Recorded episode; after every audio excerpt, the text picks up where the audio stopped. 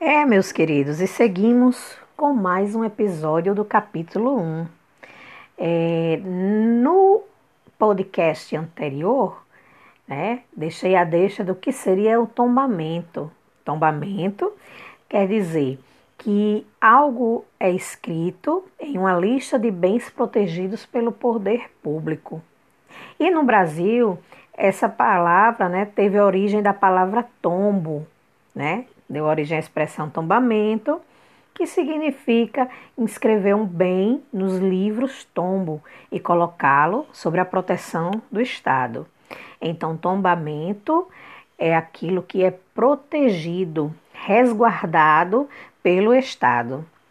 E a gente segue aqui no nosso protagonistas é, com mais um capítulozinho, né? Vamos falar de tempo e natureza, certo? Então, gente, como eu falei lá no início, no primeiro podcast do capítulo, a história é uma ciência, certo? E é uma área de conhecimento que estuda as relações humanas ao longo do tempo. Então, é fundamental para ela que o historiador ele busque identificar os fatos que antecedem, quer dizer, aquilo que vem antes, um acontecimento importante, né? Tanto que antecede quanto o que sucede. Sucede quer dizer o que vem depois. Então, gente, é, o tempo, né, como nós sabemos, é algo que nós não podemos ver, né?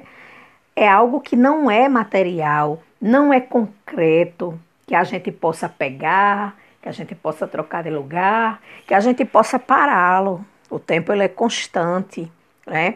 E essa passagem do tempo, ela é percebida nas coisas que acontecem ao longo da nossa vida, como por exemplo, quando nasce um irmão seu, certo? Como uma festa de aniversário. A gente tem uma percepção do tempo, né, de uma forma linear, quer dizer, de uma forma contínua, em linha reta como presente, o passado, o futuro, mas nem em todas as sociedades é percebido dessa forma. Né? O tempo ele pode ser chamado aí de tempo cronológico também, né? Aquele tempo que a gente mede no relógio, como o próprio nome já diz, né? Crono, né? Do tempo, cronômetro. Então, esse tempo ele é marcado no calendário, que é uma das formas de se é, medir né, esse tempo para fazer referência, mas nem sempre foi assim. O que é que a gente tinha? Era a percepção da natureza. O homem ele sabia o tempo que ele é, era o tempo de, de plantar, qual o tempo de colher. Ele observava as chuvas, observava o tempo da estiagem. Então nisso ele foi criando né, calendários em que essa marcação de tempo ela se dava através da agricultura. E a partir daí, né, o homem vai criando essa percepção de tempo, né, o ser humano ele vai criando essa percepção de tempo, né, e nós temos um calendário utilizado hoje que é o calendário gregoriano. Né, esse calendário ele está em vigor, né, há quase 500 anos e ele tem como base justamente o tempo que a Terra leva para dar uma volta completa ao Sol, que é de 365 dias, 5 horas e 49 minutos. Agora lembrem-se, existem o que a gente chama de ano bissexto, justamente porque o número de dias ele não é exato, então, a cada quatro anos é acrescentado um dia no calendário, é o que a gente chama de ano bissexto. Então, esse calendário gregoriano que nós utilizamos hoje, ele é chamado também de calendário cristão, certo?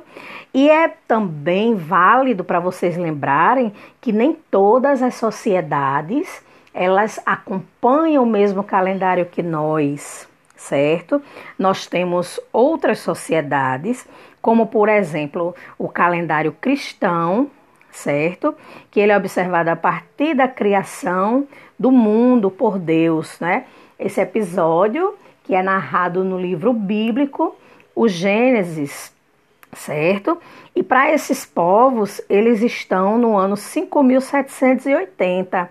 Então, por exemplo, se você estivesse na cidade de Israel, é muito comum que você pegue o jornal do dia e veja a data, certo? Do que a gente chama do mundo ocidental, que tem a cultura cristã, e veja a data para eles, que é justamente o ano de 5780, certo? E o calendário cristão, ele é contado a partir do nascimento de Jesus Cristo.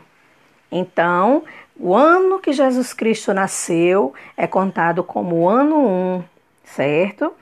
E como vocês sabem, né?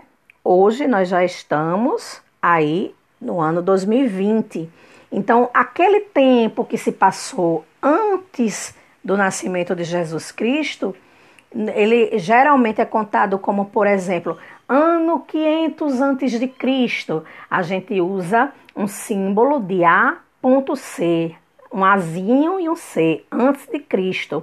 Então, depois do ano 1 do nascimento de Cristo, é utilizado o DC, depois de Cristo, certo? É, e nós temos também outros povos, né, outra sociedade, como por exemplo o calendário islâmico. O calendário islâmico, o tempo é contado a partir de um episódio importante para eles que foi justamente a migração do seu profeta Maomé para a cidade de Meca, né? De Meca para Medina. Então, é essa cidade localizada na Península Arábica. Aí eles passam a contar o ano, né, o calendário deles, a partir desse acontecimento. Então, nos dias atuais, eles não estão em 2020, o calendário dele, por exemplo, está em 1441, certo? Então, é importante você perceber que nem toda sociedade tem a mesma cultura, tem o mesmo costume.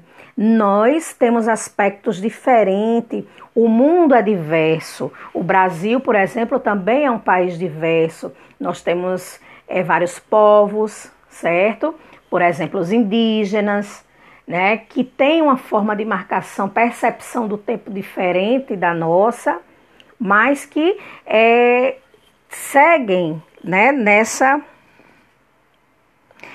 é, atualização nossa. Então, gente, é importante que nós é, possamos observar essas questões e respeitar a diversidade que a gente tem no mundo, né? Essas culturas, essas formas de viver diferente.